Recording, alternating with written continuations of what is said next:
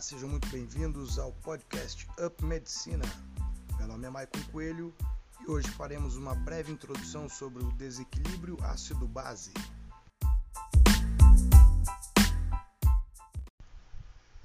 Neste episódio falaremos um pouco sobre a definição, os sintomas, as causas, os fatores de risco, o diagnóstico e os meios auxiliares a esse diagnóstico. Sobre o tratamento falaremos mais nos próximos episódios, pois dependem do que está causando esse desequilíbrio.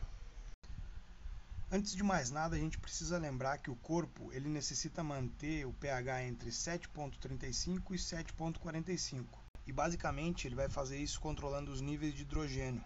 E esses hidrogênios, eles são provenientes tanto da dieta quanto do metabolismo. E a eliminação desses hidrogênios é feito tanto pela respiração na forma de CO2 e água, é, quanto pela urina.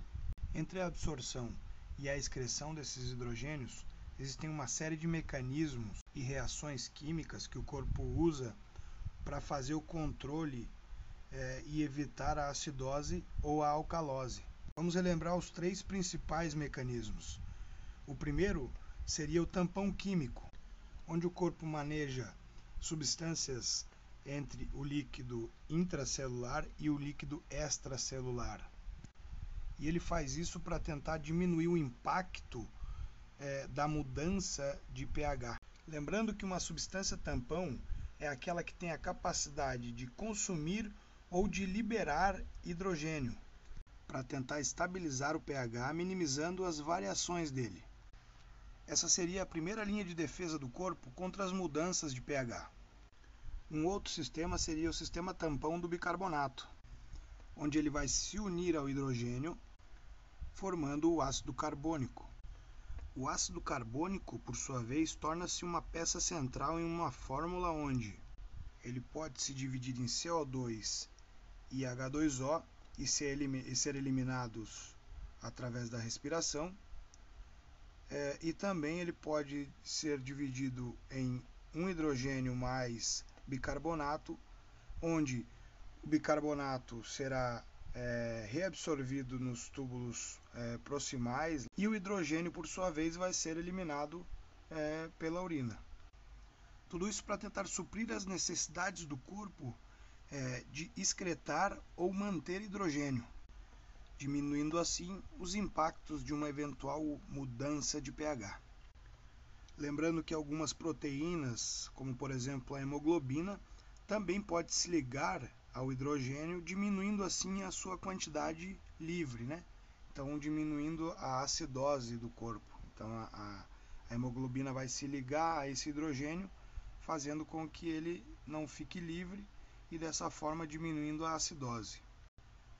A segunda linha de defesa do corpo seria a respiração, através da reação que eu já havia citado, que era onde o ácido carbônico, por ser um ácido fraco, se divide em CO2 e água e é eliminado assim pela respiração. Essa reação está diretamente ligada à pressão parcial de CO2, ou a PCO2. Se por algum motivo é, a saída desse CO2 e dessa água pelos pulmões é, estiverem obstruídas, isso acontece em uma EPOC ou na asma, por exemplo, a pressão parcial de CO2 vai crescer muito. Automaticamente, esse CO2 e essa água se unem novamente para formar novamente o ácido carbônico. Esse ácido carbônico se divide agora em hidrogênio e bicarbonato, iniciando assim a terceira linha de defesa, que seriam os rins onde o hidrogênio será excretado pela urina e o bicarbonato será filtrado no glomérulo e 80% da sua quantidade total vai ser reabsorvida na, nos túbulos proximais e os outros 20% ao longo do restante dos túbulos do néfron. Podemos perceber nesse momento que qualquer distúrbio de natureza respiratória será automaticamente taponado pelo rim e qualquer distúrbio de natureza renal será automaticamente taponado pela respiração. Vamos à definição. O desequilíbrio ácido-base ele consiste de um transtorno patológico sistêmico caracterizado pelo desequilíbrio do pH do corpo. O pH ele é o potencial hidrogênio iônico e é determinado pela concentração de íons de hidrogênio e ele serve para medir o grau de acidez, neutralidade e alcalinidade de, de alguma solução. Nesse caso aqui, o sangue. É, o pH ele vai de 1 a 14, sendo que 14 é muito alcalino e 1 muito ácido. No nosso corpo a gente pode encontrar vários é, pHs diferentes, por exemplo, pH intracelular varia de, entre 7,1 a 7,2. O pH extracelular ele vai variar aí de 7,35 a 7,45. É, esse, é, esse é considerado é, o, o, o, pH normal do nosso corpo, entre 7,35 e 7,45. É, é um pH levemente alcalino. Já no estômago, por exemplo, a gente pode encontrar aí um pH muito ácido, entre que varia entre 1,5 a 3,5.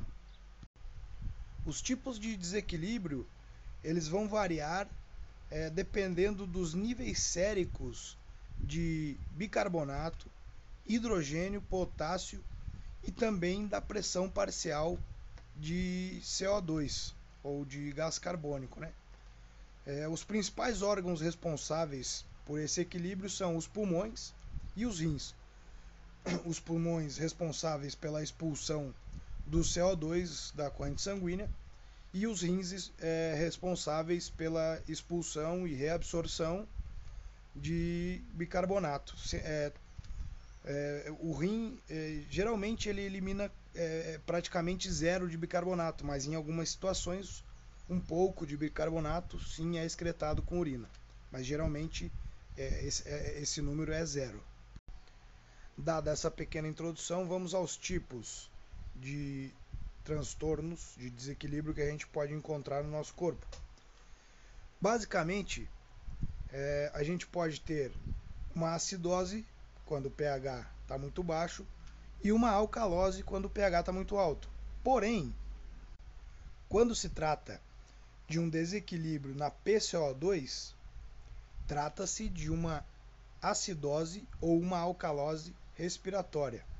Já quando o desequilíbrio é no bicarbonato, trata-se de uma acidose metabólica ou uma alcalose metabólica. Ou seja, se eu tenho um pH, um pH baixo, uma pressão parcial de CO2 aumentada e um nível de bicarbonato normal, eu vou ter uma acidose respiratória. Se eu tenho um pH alto, uma PCO2 baixa e um bicarbonato normal, eu vou ter uma alcalose respiratória. Assim como quando eu tiver um pH diminuído, uma PCO2 normal e um bicarbonato diminuído, eu vou ter uma acidose metabólica. Já um pH aumentado, PCO2 normal e um bicarbonato aumentado, trata-se de uma alcalose metabólica. Resumindo então, quando trata-se de um transtorno na PCO2, tanto num descenso quanto num aumento dessa pressão parcial, a gente vai estar tá falando de uma acidose ou uma alcalose respiratória. É, em contrapartida, quando trata-se de um transtorno do bicarbonato, é, tanto num descenso quanto num aumento, a gente vai estar tá falando aí de uma acidose metabólica ou uma alcalose metabólica. Existem alguns fatores de risco, como é o caso, por exemplo, da diabetes, que pode vir a causar uma cetoacidose diabética por conta da formação dos corpos cetônicos é, fazendo com que o corpo entre num estado de acidose é, metabólica. Por outro lado, a EPOC e a asma é, vão interferir diretamente na pressão parcial de é, CO2.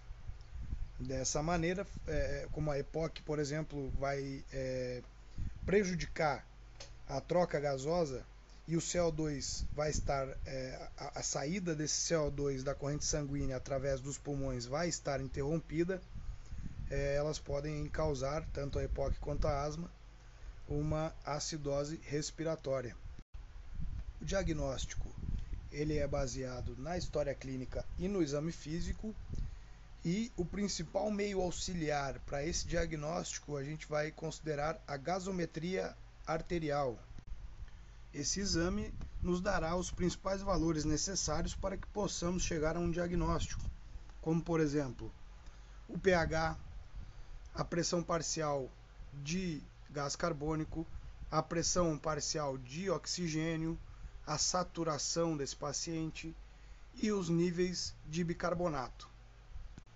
Os valores normais ou de referência desse exame são o pH entre 7,35 e 7,45, PCO2 igual a 35 a 45 milímetros de mercúrio, a pressão parcial de oxigênio entre 80 e 100 milímetros de mercúrio, é, a saturação normal entre 96 e 98% e a quantidade de bicarbonato entre 22 e 26 milha equivalentes por litro.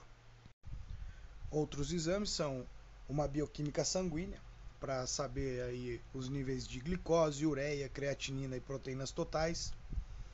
Os eletrólitos, para saber os níveis de sódio, potássio, cloro e cálcio, que também vão interferir aí nesse equilíbrio. É, um exame de urina para saber os sedimentos, sódio, potássio e cloro que estão sendo eliminados nessa urina e outros como raio-x de tórax, é, se existir aí uma suspeita de alguma patologia cardiorrespiratória, por exemplo. O tratamento vai depender aí de, de qual a causa, né? Se for uma acidose respiratória é um tratamento, uma alcalose é outro tratamento, enfim. É, a gente vai continuar postando aqui nesse podcast é, alguns episódios, os próximos serão de acidoses e alcaloses respiratórias e metabólicas, respectivamente. Espero que tenha sido de bom proveito e um forte abraço.